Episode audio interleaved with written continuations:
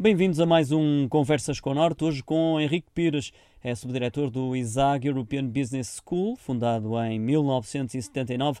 É uma instituição de ensino superior privada localizada no Porto, pioneira na oferta de cursos superiores na área da gestão de empresas no norte de Portugal e que tem apostado cada vez mais na internacionalização. Bom dia, Henrique, é o responsável eh, por esta pasta, sente por isso que é peça vital para esta instituição? Muito bom dia. Eh, de facto, a internacionalização é um dos eixos estratégicos da nossa instituição, ehm, que vem já do, plano estratégico anterior, mas que já foi definido até 24 como sendo um dos principais eixos de desenvolvimento da nossa instituição.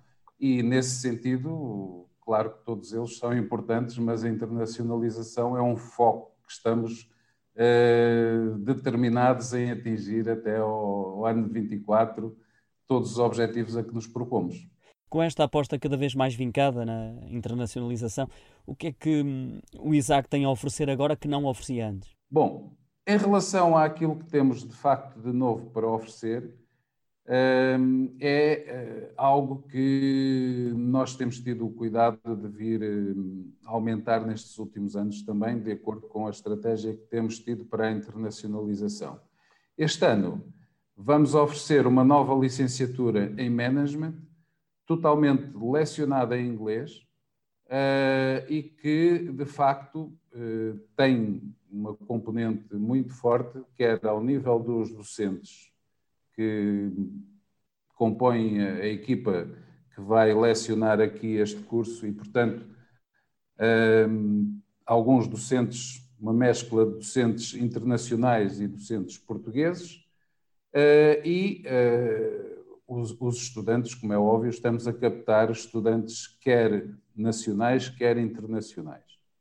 Depois, na formação executiva, também temos o MBA executivo, lecionado em inglês, que eh, vai permitir também abranger uma, uma faixa de, de, potenciais candidatos que podem, eh, de facto, eh, ter uma, uma oportunidade aqui de, por um lado, refrescar os seus conhecimentos, por outro lado, adquirir conhecimentos e estabelecer contactos com um grupo que é multicultural e multinacional para, para, para poder também eh, estabelecer esses contactos e dinamizar as suas próprias empresas, porque este público é para público que já está naturalmente com, com experiência profissional. Há também uma política de responsabilidade social cada vez mais eh, visível, sobretudo eh, nesta fase de pandemia, com formações online gratuitas. O ISAG pretende ser um bom exemplo a esse nível e lançar eh, o apelo para que outras instituições e também empresas caminhem nessa direção? Olha, como creio que sabe, nós nestas fases de confinamento tivemos de facto oferta formativa online gratuita e que teve um sucesso tremendo.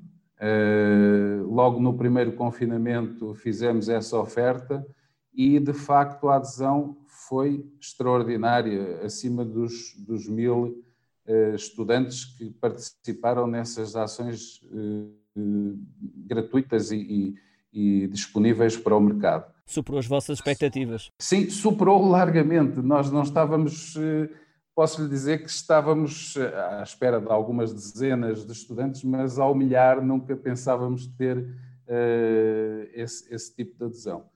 No segundo já estávamos com expectativas elevadas, aí já, já de facto havia essa expectativa e, mais uma vez, superamos os, os números que, que, que estávamos a, a prever.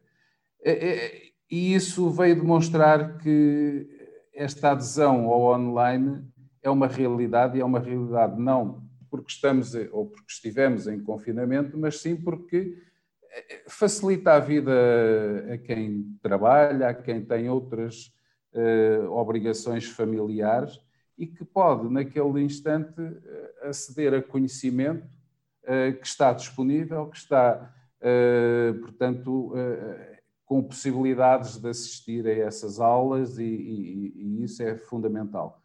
Para as empresas, esse aspecto também é uma vantagem que, do meu ponto de vista, é enorme.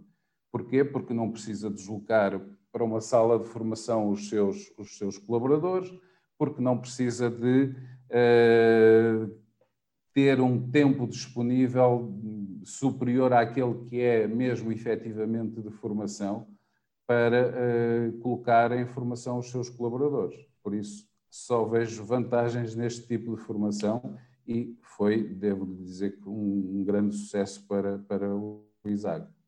Já tocamos um pouco ao de leve nesse aspecto. O ISAG mantém uma forte relação com uh, o tecido empresarial, por via de, de inúmeros uh, protocolos que foram estabelecidos uh, com as empresas nacionais, também internacionais.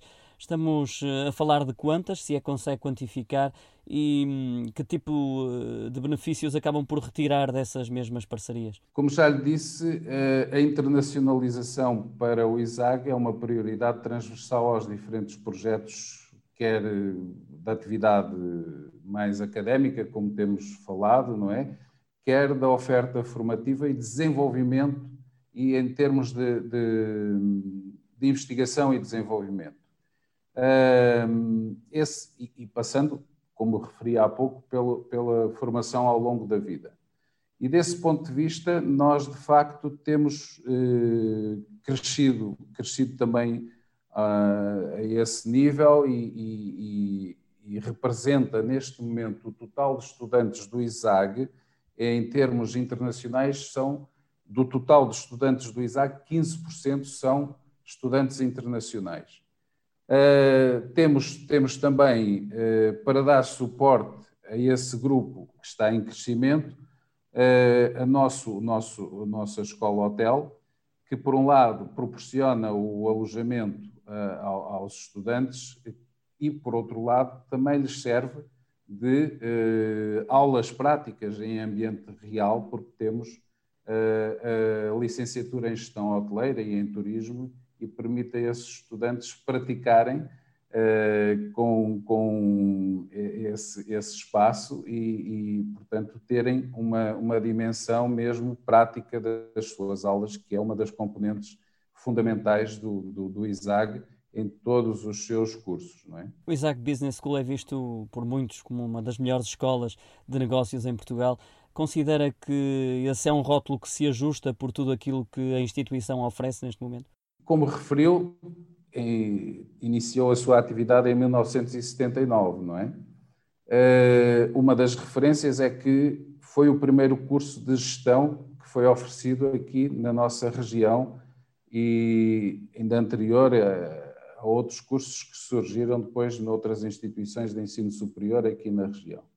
E, portanto, isso é uma marca histórica. Mas mais do que história, de facto, é a realidade, porque os nossos estudantes temos uma taxa de, de empregabilidade superior aos 95% e, eh, de facto, eles têm uma formação uh, in company, digamos assim, porque desde o primeiro ano eles estão a trabalhar uh, projetos reais ou estudos de caso. Acaba por ser um estímulo para eles também, não é? É um estímulo tremendo eh, em termos de, de motivação para o ensino, em termos de dedicação e de experiência, porque uh, esse, os nossos professores, também devo referir, são maioritariamente professores que têm larga experiência no mercado de trabalho, que já ou ocupam ou ocuparam eh, cargos de, de, de, grande importância nas, nas respectivas organizações a que pertencem ou pertenceram,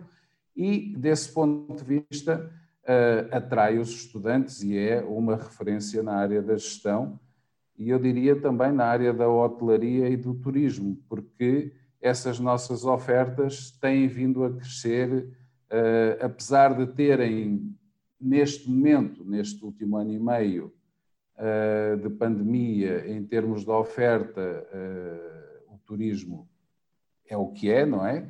Mas a perspectiva é que o boom está aí à porta e, e, e portanto, quem apostar nesta formação de, de turismo e de hotelaria, dentro de um ano estará, estará de facto com um emprego assegurado, porque vai haver uma. Não vai ser o mesmo, o mercado vai ser diferente, mas vai haver oportunidades para todos os jovens que têm formações atuais e atualizadas e, e que podem dispor ou disponibilizar esse conhecimento a essas instituições ligadas ao turismo ou à hotelaria, não é? Todo esse prestígio que é reconhecido ao ISAG Business School acaba também por trazer mais responsabilidade e obriga igualmente a manter, se não mesmo elevar, o nível de exigência. Sem dúvida. Uh, como diz, a reputação do, do, do é, é elevada e, e, nesta última década tem, tem uh, acedido a um patamar, de facto, que para nós é, é, é de orgulho, não é? Temos orgulho, mas nós temos um projeto da reputação também a nível internacional e daí que esse eixo é extremamente relevante para nós. Nós queremos posicionar o ISAG também a nível internacional e colocá-lo na linha da frente uh, do ensino superior. E para isso, de facto, uh, temos que tornar uh, todos os nossos projetos, como eu já referi, a nível da, da, da, da licenciatura em Management, nós vamos, de facto, fazer uma aposta total e, e, e está a decorrer muito bem, o, quer do ponto de vista da adesão dos estudantes que, nacionais que, que, que, já se candidataram a esse curso, que vai iniciar agora em setembro, outubro, quer os internacionais. Eh, fomos para plataformas internacionais divulgar essa oferta, eh, divulgamos também junto de parceiros, porque as nossas parcerias eh, têm vindo a aumentar de uma forma exponencial, diria mesmo. De ano para ano. Sem dúvida, de 300 eh, parcerias com instituições internacionais. Uh, e temos também um conjunto de empresas onde os nossos estudantes podem depois efetuar o seu estágio, nomeadamente o desta licenciatura em Management, em que no último ano eles vão um semestre com certeza estagiar numa empresa internacional que, que, tenha mercado internacional e que seja portuguesa ou noutro país uh, que, que, esteja disponível para acolher os nossos estudantes. Terminamos assim mais um Conversas com Norte. Obrigado, Henrique, pela sua presença neste podcast do Jornal Económico. Henrique Pires é subdiretor do ISAG European Business School, é o responsável pela pasta da internacionalização desta instituição de ensino superior privada que se situa no Porto. Ficamos por aqui. Até para a semana. Nós é que agradecemos. Muito obrigado.